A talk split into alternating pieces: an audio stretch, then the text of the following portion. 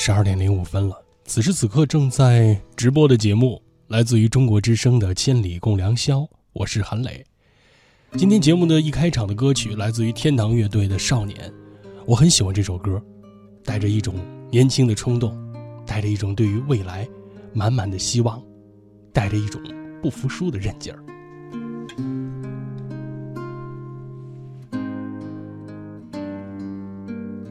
选择一首这样元气满满的歌曲，在这个时间作为开场的歌，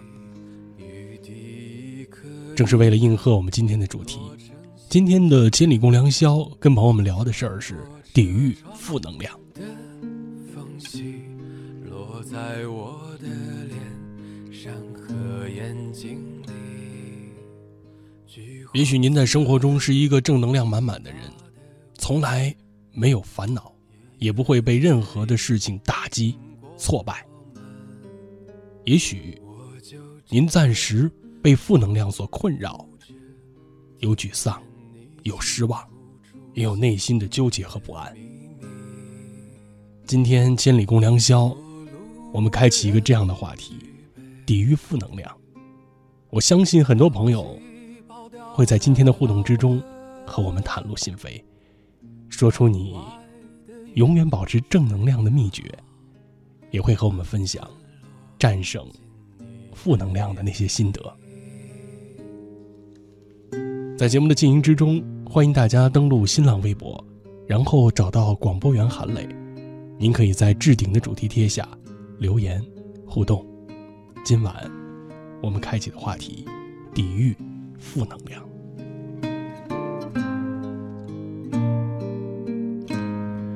今天的报道第一名是青云隐月啊，收到了，说签到终于抢到了第一名，呃，向你小小的祝贺。怡安说呢，今晚的节目是鸡汤范儿的吗？会有很多鸡汤吗？今天晚上如果说是鸡汤的，那是带着鸡腿的鸡汤，真的有干货。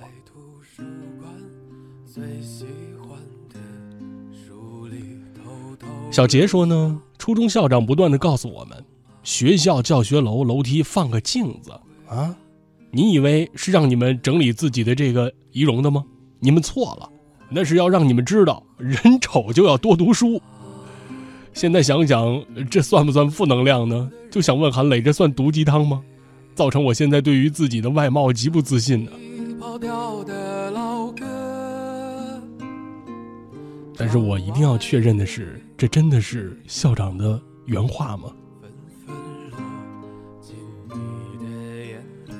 格林说呢，喜欢今天的配的图片，嗯，有一种奥妙的、幽深的感觉。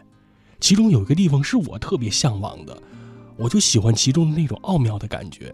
我感觉生活应该是那样的，应该为他努力而前行。所以，无论道路是怎怎样的，都要为自己喜欢的生活前行，克服其中的困难，抵御那些负面的影响，相信一定会成功的。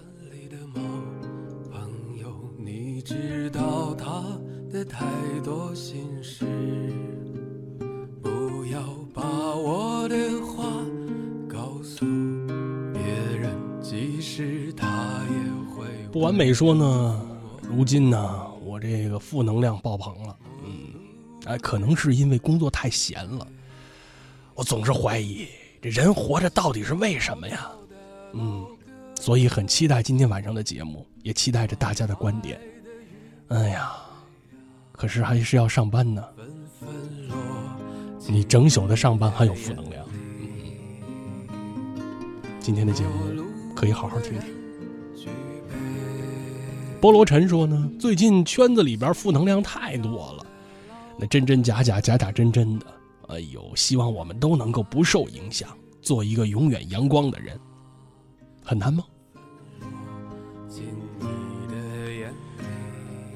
阿壮说呢，努力的做到最好，不能把这世界让给那个你最讨厌的那些人。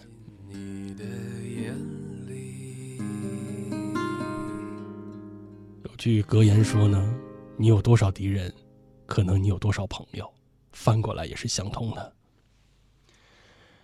阿 C 说呢，最近 哎呀，我这工作满满的负能量啊，明天早上还要早起上班，唯有周三、周四的晚上可以稍微的舒缓一下啊。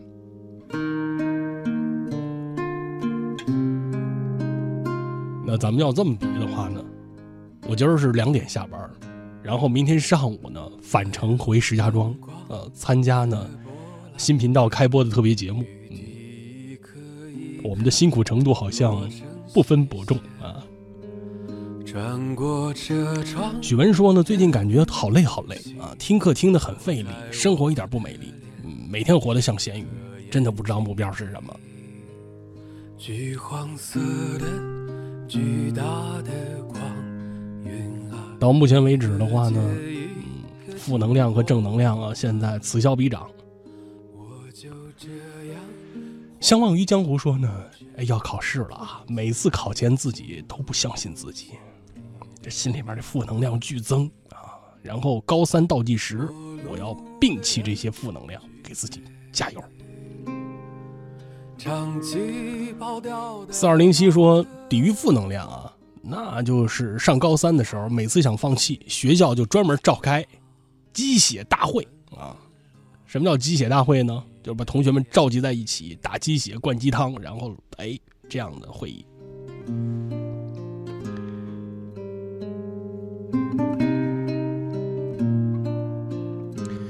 月月繁星说呢，嗯，有句老话跟今天的主题很贴合，叫做“近朱者赤，近墨者黑”，嗯，很符合今晚的主题。哎要是用粤语这句话怎么说呢？对，就是广东话啊，有没有这样的原文？有时候我挺好奇的，有好多成语，好多就是呃约定俗成的那些谚语俗语，有不同方言区的朋友说出来，应该是什么样的一种听感啊？作为一个语言工作者，特别好奇。虽然说我们应该推广普通话啊，但是这个语言的多样性啊，也可以是很多对于语言有兴趣的朋友，大家可以研究一下的，是吧？好的，终于看到了梅子青石给我们发来了关于这个正能量和负能量的博弈的方式啊。他说每隔一段时间呢都会积攒负能量，我看看书，多出去走走，啊，跟朋友聊聊天这样的负能量就会烟消云散了。啊，让我很感动啊！大家真的是出了好多的主意，也毫无遮掩的说了好多心中的那些负面的信息啊。今天晚上我们一起来说抵御负能量。在新浪微博上，我们接着聊。一段广告之后，我们继续回来。月初上，路灯已点亮，还不肯睡，是不是窗外雨声上？夜渐长，夏天已退场，还不肯睡。是不是梦里总太凉？这里是与您心灵相约的千里共良宵，我是韩磊。欢迎朋友们在今天晚上锁定收听这档节目，也谢谢你们热情的参与和支持。今晚我们开启的话题：抵御负能量。米尔说呢，嗯，最近呢，我这脚受伤缝了五针呢。老爸接我回家，老妈总说我。哎，这么点伤就疼，然后来房间呢，看了我好几次，都在骂我。今天在床上画了一天的画，呃，等到爸爸妈妈回来，期待他们，呃，是一句夸奖，可是他们回来呢，却都是否定和讽刺。哎呀，认为我只想自己，太自私了。对于他们没有笑脸我今天负能量满满的，我感觉不到正能量，我怎么办呢？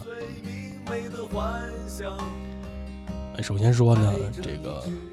如果身上有这种开放式的伤口，或者是啊缝针这样的伤口啊，呃，这是比较重的伤了。尤其在现在啊，这天儿索性是凉点儿，因为不知道您是那个南方的朋友，北方的朋友啊，呃，北方的天气呢，啊，湖南的朋友啊，呃，南方这两天应该还不算是太凉快，所以热天儿啊，有这种开放式的伤啊，更遭罪，更要小心感染啊，呃，及时的换药啊，同时的话呢，也注意别招水，呃，别别让脏东西碰着了。此外呢，这个父母，有的时候他表达爱的方式可能不一样，对吧？啊，你看，我见过有的这个家长啊，就疼孩子到什么程度？哎呦，你这可不行啊！啊，你这赶紧放下，你这小心呐，你这是吧？嘘寒问暖的有这样的，有的家长那表达爱的方式呢，可能他就，咱们就是俗话说没好脸没好话，对吧？你孩子一回去，怎么这么回来了你？你外面疯够了吗你？啊，吃饭不吃饭你？哎，他可能有这样表达的方式，对吧？所以呢，就是，知儿莫若母，对吧？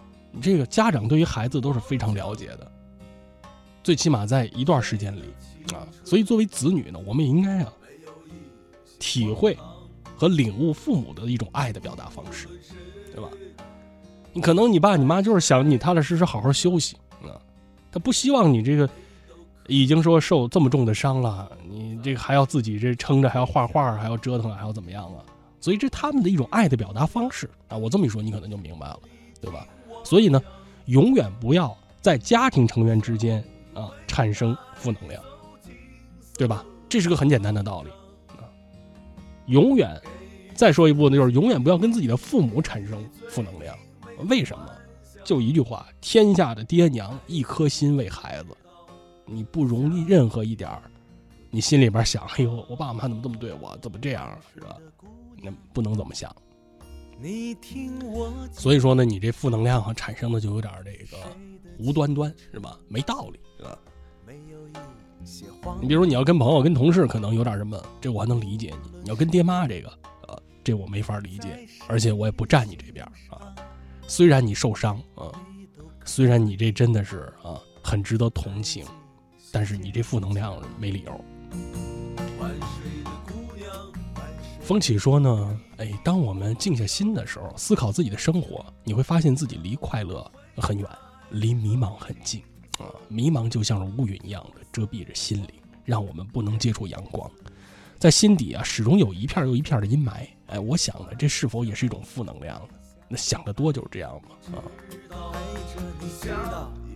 思而不行，容易迷茫，这是古古代圣人都说过的意思。学而不思该怎么样呢？思而不学该如何如何呢？其实这里边就是思考和行动之间的辩证关系嘛。呃，有生之年说呢，今天呢和昨天一个人搬家，哎呦，这挺辛苦的。如果是个女孩子，真的是挺不容易的。说那几个同朋友都说帮我搬，但是被我婉拒了。一个人在城市漂泊，到处搬来搬去，以前都会找朋友啊帮个忙什么的，主动啊找他们。而这次呢，我希望依靠自己。对于我来说呢。自己忙起来，心里这个 负能量会平复一些，没有时间去闹小情绪。是不是梦里总太凉？这个事儿啊，辩证的看啊，啊，有的人活的叫不求人，对吧？就说你看我什么事儿我都自己搞定，啊，你什么人你也别想给我搭上手，什么人你也别想在我生活里边指望你，你让我欠你个人情。有的人呢，就是那种极度依赖型的，有什么？丁点儿这事儿啊，不行，我这一定要得找个朋友过来帮我，啊，有大小的事情都是要找人，你不行，我你你得站在我这边，你得支持我啊，你得给予我帮助，啊，这可以说是两种极端。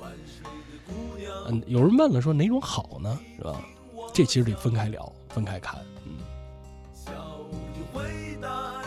我个人的意见呢，啊，如果真的是特别好的朋友，你不妨有的时候适当的示下弱，对吧？对我真的不行，搞不定啊。然后呢，把这事情拆一拆，分一分，能给打包出去的。什么叫打包出去呢？找别人搬家公司的，或者是找一些什么专业的啊，这样的这个能帮你花钱解决问题的事情啊，花钱解决。你请朋友，你让朋友来，你能能不花钱吗？你张罗完了，你不得请大家吃顿饭什么的啊？买点东西表示表示，不一样了，对吧？所以呢，这事儿有个度，对吧？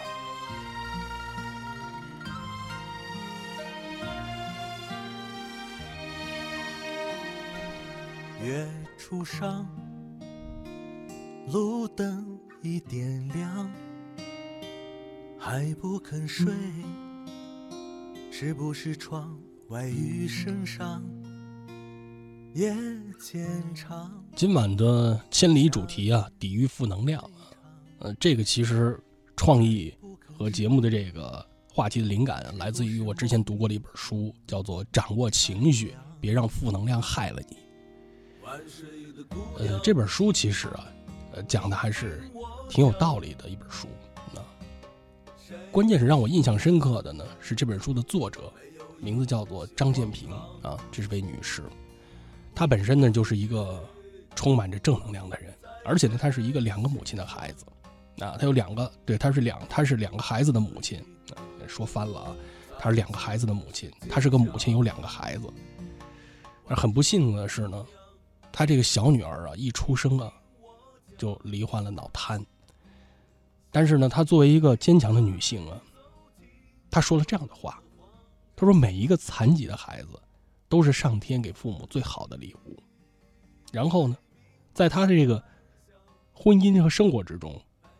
十几年的婚姻啊，因为一些事情亮了红灯，然后对待这样的一个局面，他说呢，他说我记得呢，这是最好的证明。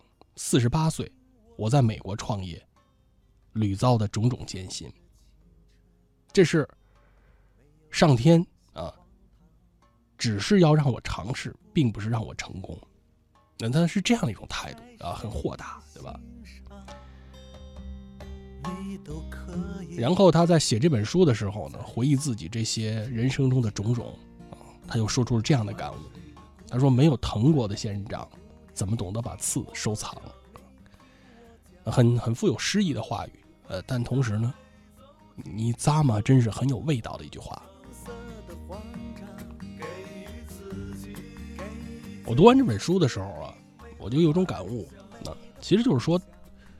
在人生之中啊，生活里，谁都会有一些经历啊。经历到这件事情的时候，大家或多或少的、或深或浅的，都会有一些自己的想法。如果说我们能够像他，嗯，像这本书的作者一样的，就是当这些所谓的负能量或者叫做啊黑暗能量没有办法避免的时候，他就来了，对吧？有些事儿他就就赶你身上了，对吧？没办法，是吧？明天可能。到单位一看，哟，公司不行了，大家都遣散了，是吧？找老板，老板没了，财务也没了啊，工资这个月泡汤了，下个月没工作了，没办法啊。明天可能还有什么其他的事情，种种啊，无法避免的时候呢，我们能做的就是换一个正向的姿态去看待它，嗯，去对待它，对吧？同样还是失业这个例子，明天一去，行，这公司没了。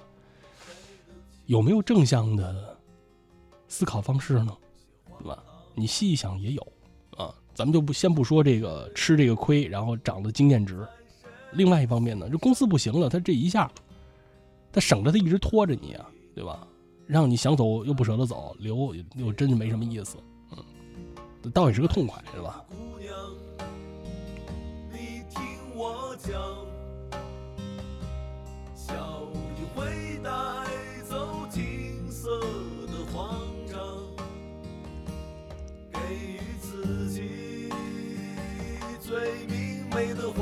想，陪着你直到下一个天亮。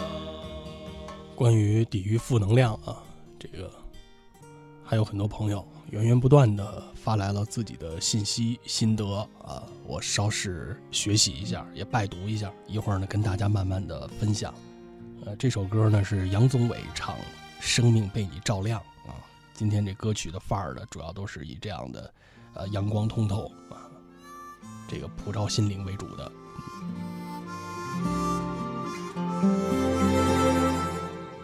哎，互动方式对啊，在新浪微博上找到广播员韩磊置顶的主题贴下留言，对，就是这儿。很多朋友在问呢，呃，私信里不对，在互动的主题贴下置顶的。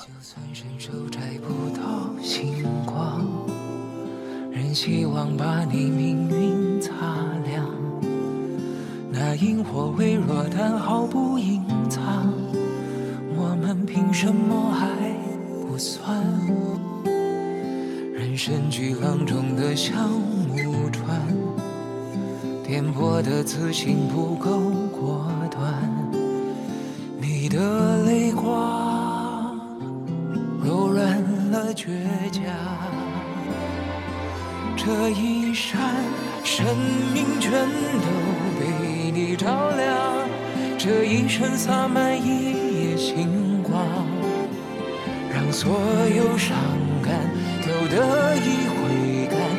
小的我有巨人的勇敢，哪怕世界未必会更灿烂，燃烧自己给你温暖。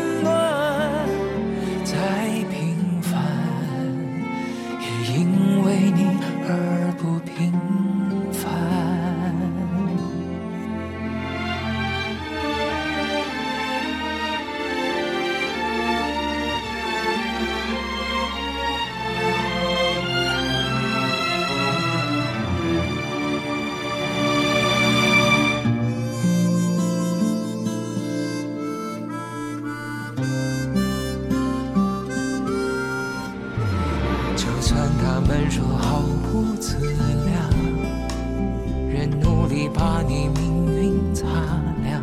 不一样，我坚信会是这样。情感不要谁来丈量，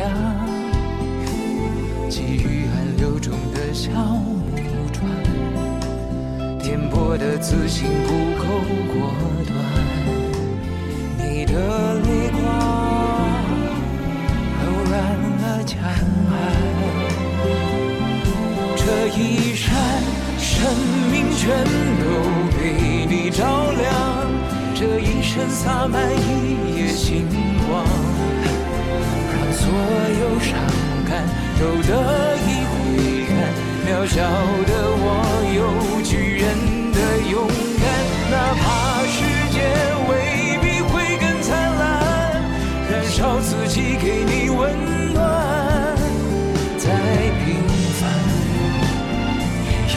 为你而不平凡。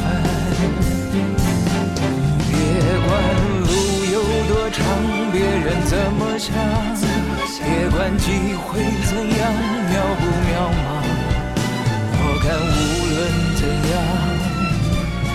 始终也一样。这一扇生命全都被你照亮，这一生只要一次闪光，让所有伤感都得以回甘。谢谢你爱的好理所当然，哪怕世界未必会更漂亮，燃烧自己给你温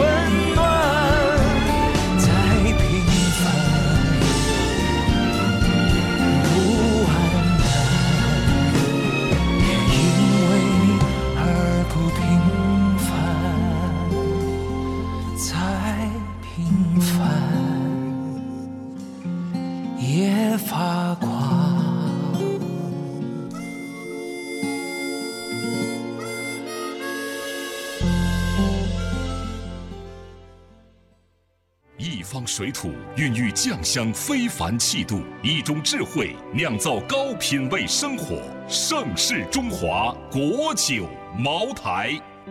鱼说你看不到我的泪，因为我在水中。：“水说，我能感觉到你的泪，因为你在我心中。在每天的第一个小时，第一个小时，第一个小时，把你的心情故事告诉我，让我分担你的喜悦、欢乐、烦恼、忧愁。请相信，你的心情有人懂。夜晚声音会发光。每天午夜时分，千里共良宵，与您共赴心灵之约。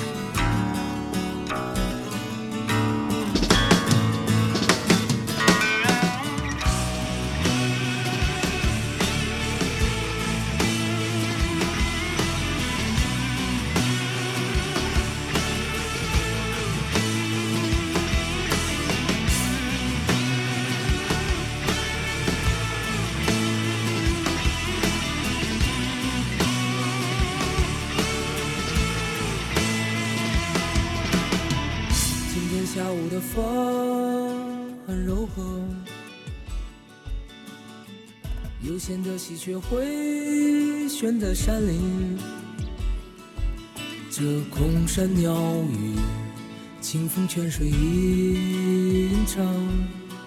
寂静悄然的天地，空中飘洒而下的阵雨，伴随着许巍的这一首《喝茶曲》啊，中国之声《千里共良宵》继续直播中，我是韩磊。啊，每周四和每周日的这个时间，凌晨的零点到两点，我们相聚在节目之中，像老朋友一样的见见面，说说话，聊聊心底最真实的那些感受。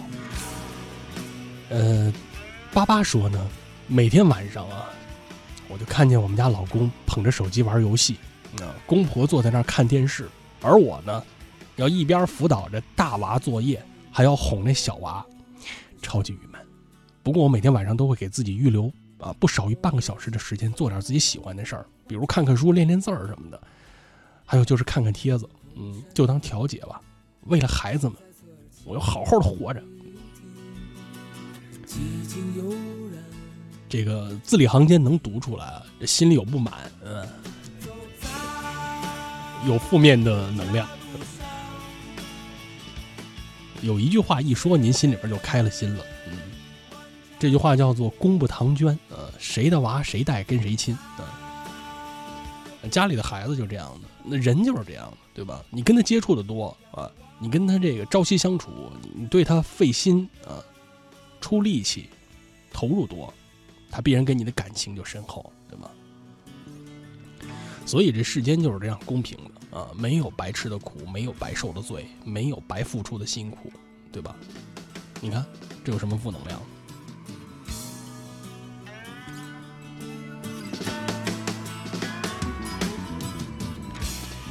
呃，菲菲说呢，所谓的负能量，就是某些时刻被你自主或不自主的认同了，就能影响你。如果你自身能够继续的啊修炼，主动屏蔽这些负能量，有这样的能力呢，行不行呢？啊，行啊，当然可以啊。呃，原理是个原理，呃，怎么操作呢？团子说呢，高三了，成绩没起色，我感觉对不起爸妈，可他们不怪我，我更内疚了，每天都是负能量满满的。这个感觉对不起爸妈，仅仅是可以帮助你提升成绩的其中的一个心理建设的一部分，但仅靠这个对不起是不行的，对吧？你既然你你咱们就知耻而后勇，你既然知道，哎，我这个成绩不好，对不起父母，我是觉得我自己啊真是不给力，那你就想办法呀，对吧？首先你有了心理建设了，后面就是得跟上行动了，行动了，你光是内疚那真是不行的，坐等花不开啊，是吧？内疚成绩起不来，是吧？越是这个时候越得稳住，嗯，越得想办法。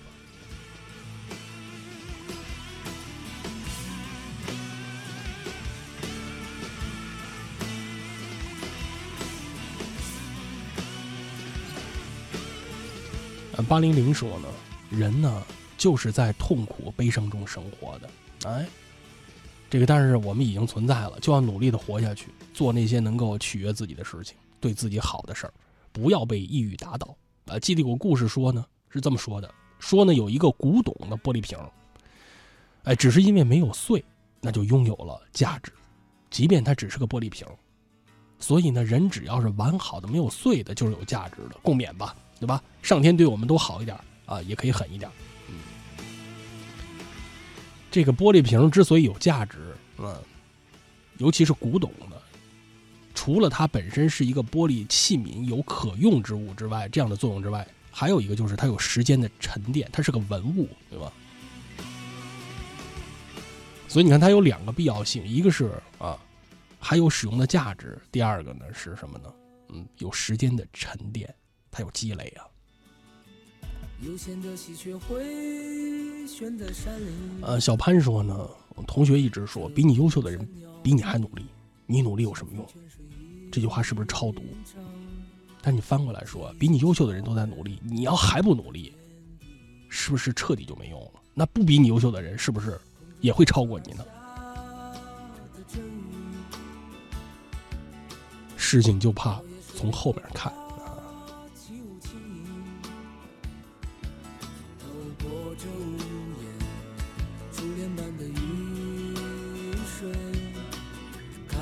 清凉的翠绿。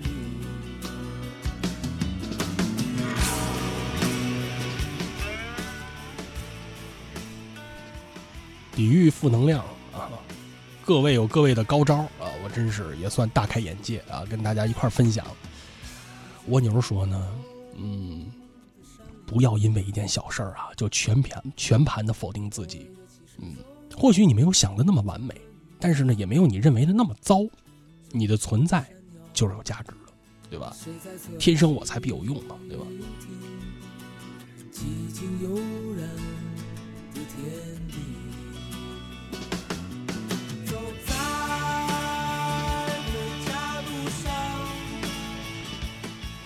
这个 Jackie 说呢，今天很负能量。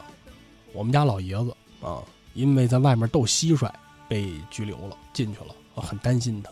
等待明天呢通知，不知道要拘几天。呃，这个我理解应该是种赌博吧，肯定是沾上钱了，对吧？你要是光是两个人斗蟋蟀来，你火柴棍撒火柴棍咱俩玩那我觉得这不算赌博，顶多这这叫做啊两个人之间这个呃怡情啊，大家玩一玩，对吧？你要是一沾钱，这性质就变了，这就是赌博，就是违法了。呃，如今呢，他今天只能去看观摩，看看而已。那那如果说这样的话呢，五天内应该可以出来啊。网上看了，这个最多应该拘十五天吧。呃，希望他能够出来以后啊，吸取这样的教训，嗯，别再沾这样的事儿了啊。具体的法律法规啊，因为我不是专业的律师，也不是法务的这样的专业的工作人员啊，时间上给您说不准。但是呢，我这个有一句话叫“清君子，远小人”，啊，又叫做“瓜田李下”啊。我就特别佩服，原来我初中老师也那个我们班主任啊，有一句话特别的经典，我现在想起来都让我受益至今啊。这句话的原话就这么说的：他为什么不打我？嗯，这事情的背景怎么说呢？嗯。我们班的同学跟别别的班啊，这个可能因为某些事情发生冲小孩嘛，初中孩子嘛，是吧？这个发生拳脚冲突了。结果呢，因为我们班这个同学呢，虽然好战，但是个儿小。你你们回想一下吧，各个学校各个班级，在你不同的这个小学、初中时代，都有一个这样的人，就个儿吧不高啊。咱们就讲战斗力其实挺低的。你看那各种数值是吧？你如果给他画边儿，什么耐受力是吧？体力，然后爆发力。啊，杀伤能力，还有呢，就是什么抗抗揍能力，他其实就各个数值都特别低，别人可能都是满框的，嗯，技能都超强，好几个技能都能挨个释放，他那没什么技能，但是就有一个技能，就是嘴特别的那个，是吧？啊，嘴特别的碎，嗯，跟谁都要斗两下，啊，咱们就讲就是那种挑衅型人格，啊，或者叫做那种 挑逗型人格。所以老挨打，所以我们老师那句班主任那个经典台词就是他为什么不打我，啊？原因自己找。呃，这个咱们就讲的，呃，所幸啊，这个听你这个描述呢，应该不是什么太大的事情啊。但是呢，真的这应该是提起警醒了啊。有道是瓜田李下嘛，是吧？瓜田不纳履，李下不正官，古人都这么说的，对吧？你路过西瓜地的时候，你别去。整你的鞋带去啊！别收拾你的鞋，哎呦，我这鞋不行了，我这我得在在这儿把我这鞋整整啊！我把我这鞋抠哧抠哧啊！别折腾这个。你到时候李子树下边了，你骑着马，你或者你站着走呢，你到时候李子树下边别去摸自己的这个帽子去，不正观啊！我帽子有点歪，我这是不是要掉了？我这弄一下吧啊！别的，不招这个嫌疑，对吧？君子行都是这样的。你看古人挺有意思的，是吧？所以呢，你这。对于我们普通人来说也是，你别去那高危的地方溜达去，对吧？你有什么好玩的？你那个，也也许有人真的是觉得有意思啊！你看这俩吸血，这个把这个打打败了，这个你看这牙多狠，是吧？这腿多有劲儿啊！这个你看这长得跟那什么似的。但是呢，你想你给你的家庭、给你、给你的子女带来多大的伤心和不安呢？对吧？你说家里人担心不担心？儿女担心不担心？你自己窝心不窝心？对吧？恼火不恼火？后悔不后悔，对吧？所以就这样了，对吧？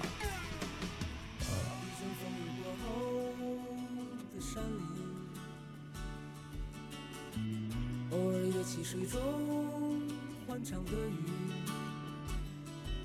这空山鸟语，谁在侧耳倾听西瓜说呢，最近负能量呃，这看串了。西瓜说呢，抵御负能量啊，感觉靠鸡汤不行，也许这鸡汤有时候还带毒呢。我个人观点啊，当我有负能量的时候，我就出去走走，啊，让自己做点高兴的事情啊，也不让自己去想那闹心的事儿，慢慢的负能量就不存在了。我自己刚刚买了把吉他，我从零开始学，让青春重新再活一次。嗯，这个挺好，对吧？就是你看这个体育啊，体育健身里边有这么一句号召，说呢，一定要培养一个让你能够终终身啊从事的一个体育运动，不在你说你拿多高的段位，不在你成为一个多强的一个运动员或者是专项运动员，这都不重要，关键是第一个你热爱，第二个持续投入，第三个坚持你一辈子玩这个事儿。前提这个事情是健康有益的啊！你说我这是斗蛐蛐儿，我跟人挂钱斗蛐蛐儿，那叫赌博。嗯，啊，我弹吉他这行是吧？嗯，不耽误工作，不耽误学习，不影响别人生活，你可以玩这个。嗯，要想练练好吉他，有一个很重要的前提啊，第一个是你热爱，第二是你身边一定要有一个高手。嗯，你可以少走很多的弯路，对吧？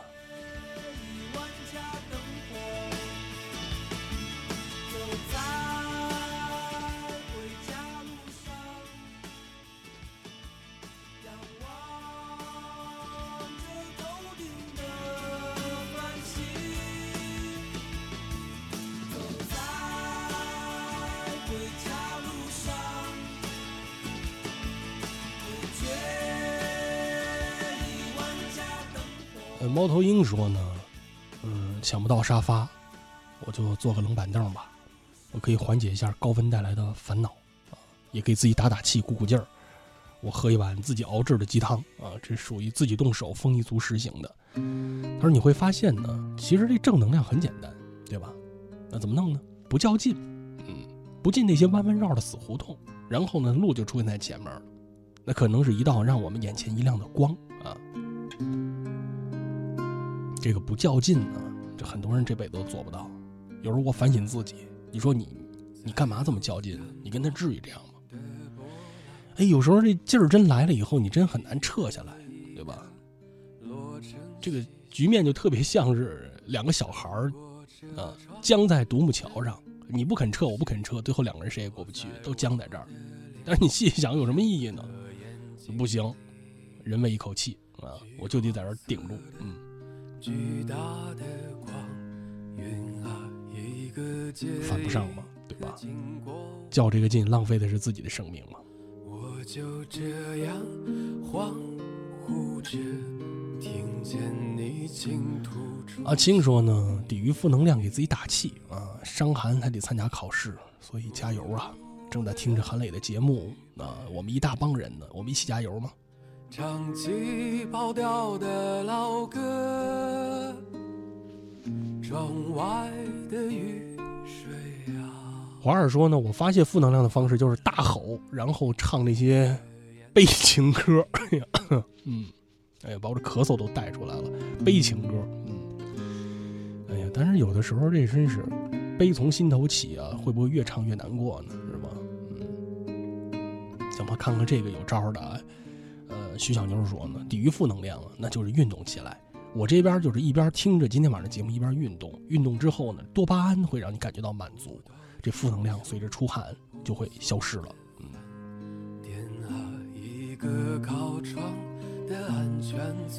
毛豆熊说：“我有个疑问呢，我每次听节目，我都能听到主播念到自己的文字，却每次啊都听不到啊，因为感觉听到念别人的评论的时候，感觉酷酷的。”如果我这条信息能够给你带来正能量，我觉得还是值得的。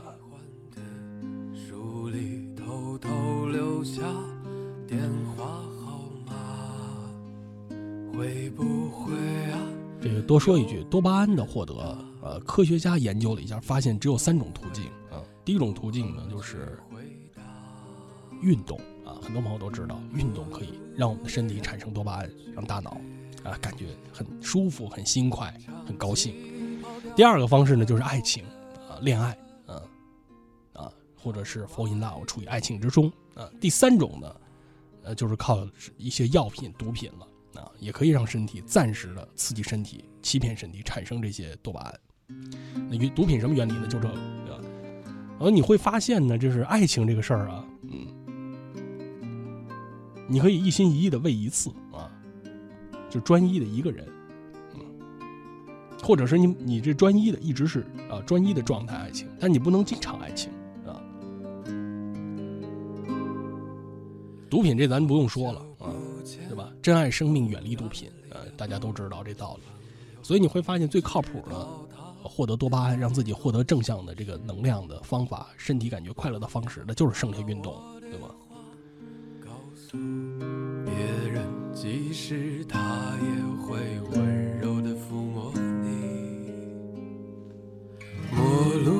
的人举杯，子涵说呢，嗯，就像我现在二十四点之前听到韩磊的节目，我这种焦躁的情绪缓解了，我对于现在的工作和生活不舒服不自在，这个改变迫在眉睫，呃，不是一晚来得及的，一步一个脚印儿嘛。我得告诉自己，你可以的，你继续学着调整自己，一定要释放掉这些坏的情绪，然后未来的日子要加油，对吧？哎，加油干，越来越好，嗯，那，这心心态和信念是不错的，对吧？大家接着聊啊，很多着急的朋友都在催我了，说赶紧说说那图片的故事是怎么回事啊？嗯，谢谢大家对于这些图片的关注，因为每一次为节目配合的图片，我也是精挑细选，真的是，嗯，希望努力的能够从不同的角度和不同的呈现方式来加深节目的内涵，同时也让大家真的能够呃听有所得。今天的这个图片呢，我选择的是我挺喜欢的一位摄影师，嗯，加拿大的一位摄影师叫做斯科特，他呢被评为呢。社交媒体上的十大最佳摄影师之一，嗯，这个摄影师有一个爱好，啊，他非常喜爱大自然和旅行。哎，你会发现这个好片儿都是来自于鬼斧神工的自然和旅行中的见闻。但是跟那些长枪短炮、专业相机的摄影师不一样呢，这斯科特呢特喜欢用的是啊手机，尤其是他钟爱的是苹果手机。而且呢，他用的是啊，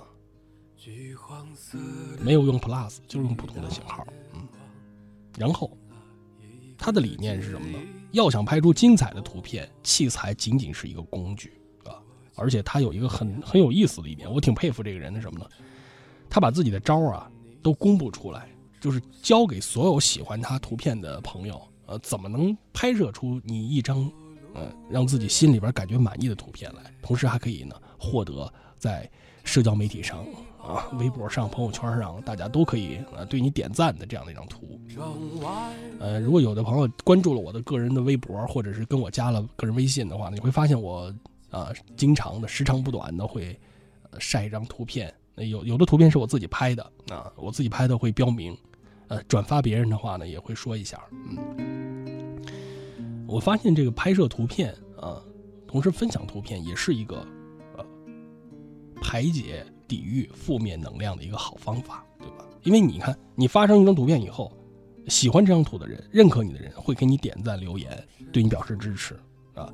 帮你挑毛病的朋友呢，也会 直言不讳的告诉你这图哪儿哪儿怎么拍会更好，是吧？也有这样的朋友，因为我认识很多摄影师的朋友。所以你会发现，这是一个不断的对于你进行肯定、修正的这样的一个过程，嗯，很舒服啊。我们回到斯科特上，斯科特呢，他是告诉大家呢，就是你拍的时候，首先要专心构图，寻找这个你图片中的前景，同时要留意光和影啊。这其实一切摄影都是这个道理。但是有一点挺有意思的是什么呢？他说一定要选择你准备发布平台的那个图片的格式。比如说呢，有些社交平台呢，它要求的是正方形的这种图片，那这种正方形的照片呢，你就考虑的是中间构图法，对吧？中间构图，比如说三分呢，框架构图啊，哎都可以。然后呢，一定要找一个适当的前景，让你这个图片的感觉非常的完美。还有一个简单的第二法则，一个照片里面一个主角，少就是多。哎这就是摄影的秘密。第三个呢，善用你手机的角度，对吧？呃，手机拍摄有一个好处，灵活，便于找角度，方便。你如果找到一个有趣的角度，你无论是平视、高下低，你都能够拍出比较漂亮的一张来。我前两天我那个走过街天桥的时候，我拍了一张从天桥下往下看公交车站人等这个雨中等车的这样的一个景象。哎，我觉得那个拍的挺有意思，嗯，也发在这个新浪微博上，大家可以感受一下。虽然不是说多完美，但是挺有意思啊。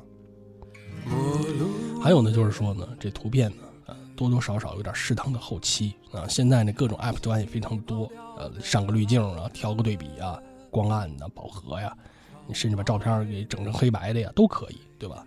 但是还是那句话嘛，这艺术啊，就是一切的形式为内容服务啊，少就是多，同时呢，适可而止，过犹不及，嗯，就这个道理吧。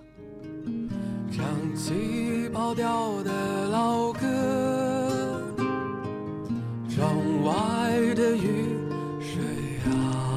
呃，长夜有人陪说呢，向韩磊报道啊，我从青岛回郑州了，因为郑州有雨，所以晚了一个多小时。我当时挺高兴的，因为我第一次坐飞机，你能理解吗？呃，这个是，我是挺挺欣喜的，因为我第一次坐飞机的时候，我说实话，我这是真是手心冒汗，有点紧张啊。我就考虑到这个真的坐里边感觉跟个锅炉似的啊，因为我第一次坐飞机是那种小飞机啊，因私处嘛，就是我那个说白了是家里自己啊花钱，后来慢慢的有什么出公差的机会，能坐上你这个比较大一点的飞机了啊。自己第一次出去也是坐小飞机，小到什么程度呢？那个中间一个过道，一边是双排座，一边是单座啊，一共就三。就是横向就三个座，所以我就坐里边，我这真的感觉比锅炉大不了多少，这行吗？这个感觉啊，啊，还真没事儿啊，飞的还真是不错，嗯，所以有时候飞机也不在大小，安全就行。